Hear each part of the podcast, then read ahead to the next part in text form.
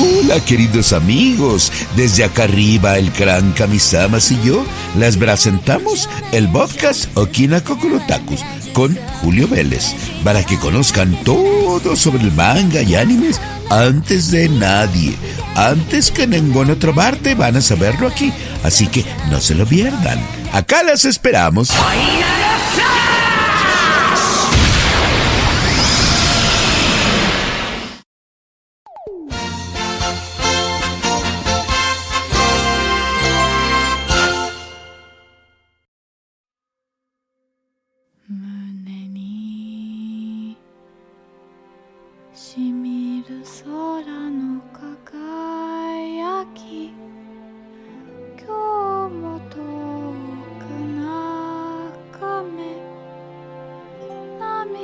Queridos, Konichiwa, es un gusto saludarlos nuevamente y celebrando el número 20, el capítulo 20 de su podcast Okina Kokorotaku.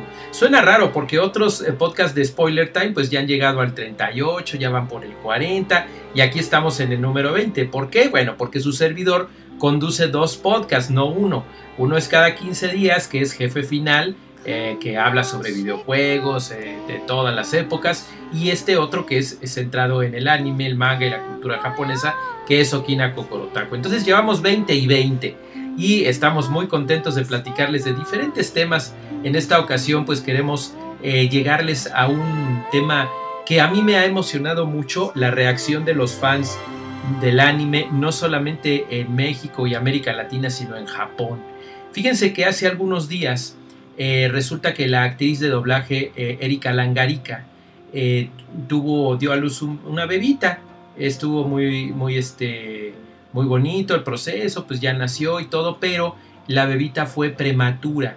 Entonces, pues está ahorita, en el momento en el que estamos grabando este podcast, pues todavía se encontraba ella delicada de salud, la bebé está en incubadora y bueno, estamos preocupados por la salud de esta pequeña, ¿verdad? Pues está en nuestras oraciones, esperamos que todo salga bien, pero el asunto es que eh, Erika solicitó en su cuenta de Facebook, ahí la pueden buscar como Erika Langarica, solicitó la ayuda de los fans, sus oraciones y su apoyo porque han sido muchos los gastos y pues no los, no los cubren sus gastos médicos. Entonces yo tuve la oportunidad de compartir esto en Twitter porque como ustedes quizás sepan, los japoneses casi no son de Facebook, ni de Instagram, pero sí de Twitter. Allá andan haciendo un montón de cosas. Entonces puse el hashtag japonés de una de las películas donde ha participado Erika Langarica, de hecho con la voz de la protagonista, eh, Susurano. La película es Konosekai no Katsumini o En este rincón del mundo, In this corner of the world. Una película de la cual se ha hablado muchísimo, que pues eh, fue en 2018, bueno no es cierto, en 2016 porque justamente en este año se cumplen cuatro años de aniversario. Ahorita les voy a platicar de eso en este mismo programa. La cosa es que tuve oportunidad de poner el hashtag en japonés en Twitter y pues reaccionó una enorme cantidad de fans. Si ustedes me siguen en Twitter en arroba Julio Vélez, eh, pues verán toda esta reacción que ha habido, incluyendo al mismísimo director Sunao Kataguchi. Entonces fue una locura, fue un apoyo muy hermoso, muy bonito los japoneses no veían la forma de poder cooperar eh, con alguna donación porque pues dio Erika sus cuentas de banco. Entonces ya vimos la manera, ya pusimos su cuenta de PayPal y empezaron a hacer donaciones. Fue algo muy bonito y lo que yo me quedo con esta narración que les estoy haciendo, no solamente invitarles a que entren a Twitter, arroba Julio Vélez, al de Erika también, arroba Erika Langarica y vean toda esta maravilla que sucedió, sino la forma en la que cruzando fronteras los otakus nos apoyamos unos a otros de esta forma tan hermosa, ¿no? Y que justamente la película se llama En este rincón del mundo y en este rincón del mundo, en este caso México y América Latina, hubo un eco tremendo que llegó hasta Japón y bueno, el epílogo queremos que sea que la pequeñita pues eh, siga creciendo en buena salud, salga de esta situación delicada, pero ¿qué creen?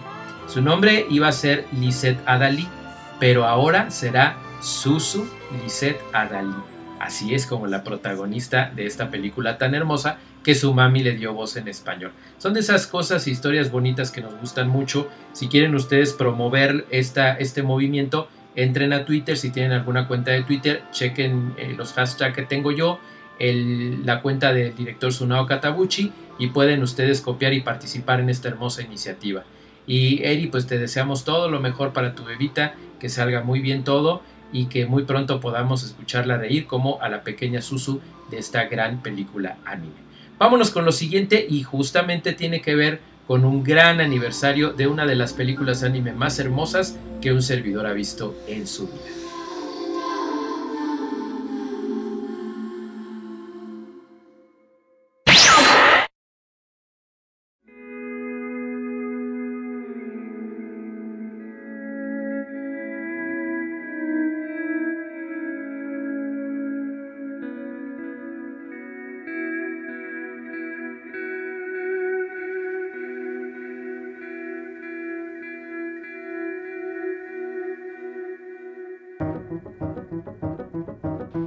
Y bueno, qué hermosos recuerdos me vienen a la mente al recordar con tanto cariño una de las películas más entrañables para un servidor.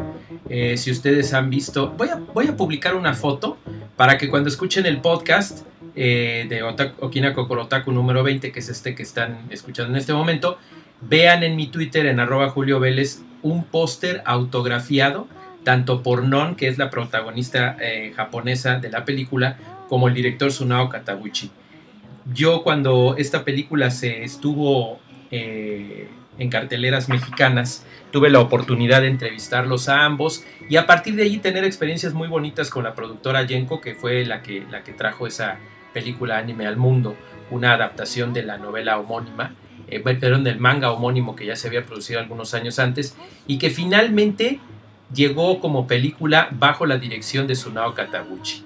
Eh, algo muy hermoso que a nosotros eh, nos emocionó a los mexicanos. Fíjense que hubo un esfuerzo porque llegara al resto de América Latina.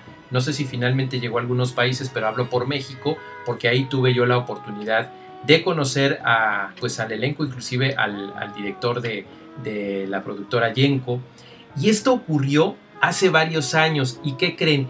Que justamente hoy es el aniversario, o esta semana, o para cuando se grabó Kina Kokorotaku número 20, el aniversario 4 del estreno del 12 de noviembre de 2016 de En este rincón del mundo o In this corner of the world o como se pronunciaría en japonés Kono Sekai no Katasumi ni. Esta película tan hermosa de más de dos horas de duración a mí me arrebató en su momento porque cuenta la historia de Susu Urano, que es una jovencita japonesa bien inocente que vive pues ahí en la ciudad de Hiroshima y que más tarde, pues cuando ya se casa, se muda a la ciudad vecina de Kure en Japón. Pero esto ocurre en 1944, en los, cuando estaba justamente desarrollándose la Segunda Guerra Mundial, y se van narrando los acontecimientos de esta, de esta pequeña, de esta familia, pero al compás de lo que está ocurriendo en el resto del mundo. Entonces llega un momento en que las cosas, los destinos chocan, son los ataques horribles estos a Hiroshima y Nagasaki, pero también los estragos de la guerra que hacen que toda su familia tenga que sufrir ciertas pérdidas. Entonces es una película muy bonita con una narración de vida muy emocionante que cautivó mucho a la gente. De hecho, en Japón rompió récord Guinness porque estuvo ininterrumpidamente durante mucho tiempo en salas de cine, claro, antes de que llegara la pandemia y claro, antes de que llegara la versión extendida que se estrenó en diciembre de 2019 en los cines japoneses, que es algo así su título como en este rincón del mundo y otros más, o Koro Sekai no Sarani Utsuomo Katasumi eh, que dura mucho más, dura una hora 68 minutos, que ya les estaré haciendo una reseña, porque ¿qué creen? Ya la tengo, ya tengo la versión japonesa de 168 minutos, y bueno, me tengo que abrir paso con las nuevas escenas porque está en japonés sin subtítulos y no sé japonés. Entonces, lo que sí les puedo decir es que esta película es hermosa, Lamentablemente por unas situaciones de distribución, eh, después de haber estado en la plataforma digital de Cinepolis Click, ya después no estuvo, nunca llegó en Blu-ray. Yo tengo un Blu-ray pero español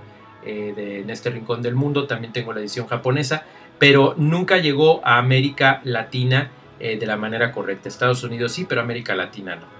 Pero es una película que espero yo que pronto esté en Netflix porque parece ser que ya se liberaron algunos derechos, parece ser que las cosas ya se aclararon y como Netflix tiene la distribución mundial, es posible que esté. Mientras tanto, los invito a que me sigan en Twitter en arroba Julio Vélez porque vamos a estar celebrando este cuarto aniversario con nuestros amigos de Japón. Le mando un enorme abrazo al señor Taro Maki de Yenko y al director eh, Sunao Katabuchi, que pues es el director de esta grandiosa película. Yo se la describí como una obra maestra, lo sigo sosteniendo y la edición extendida no ha hecho más que volver a robar mi corazón.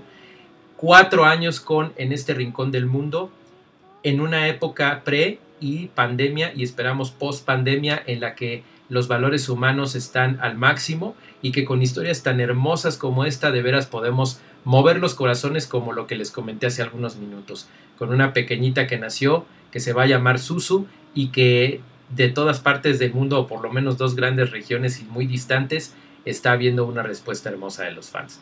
No se pierdan en este rincón del mundo cuando ya esté disponible de una forma legal, por supuesto, ilegal ni la toquen, porque debemos de apoyar todo lo que es el anime de forma legal para que esta industria siga creciendo. Así es que bueno amigos, con este recordatorio de aniversario les invito a que chequen también en Spoiler Time, porque ahí vamos a tener publicado justamente de aniversario en este rincón del mundo. Así es que ahí les voy a decir más detalles para que ustedes sepan todo lo que tiene que ver con este aniversario léanlo allí, síganme en Twitter también y no se pierdan en 15 días Okina Kokorotaku número 21. Acuérdense que pueden suscribirse a Spotify, a los podcasts de Google, de Apple, iHeartRadio, iBooks y TuneIn. Toda esta información la pueden ustedes tener cada 15 días y también Jefe Final que también está en estas plataformas. Suscríbanse queridos amigos y sigan consumiendo anime, manga y toda esta hermosa cultura japonesa de una forma legal, de una forma bonita. Cuídense mucho si siguen escuchando de este podcast en pandemia y bueno, a mí no me resta más que decirles hasta la próxima.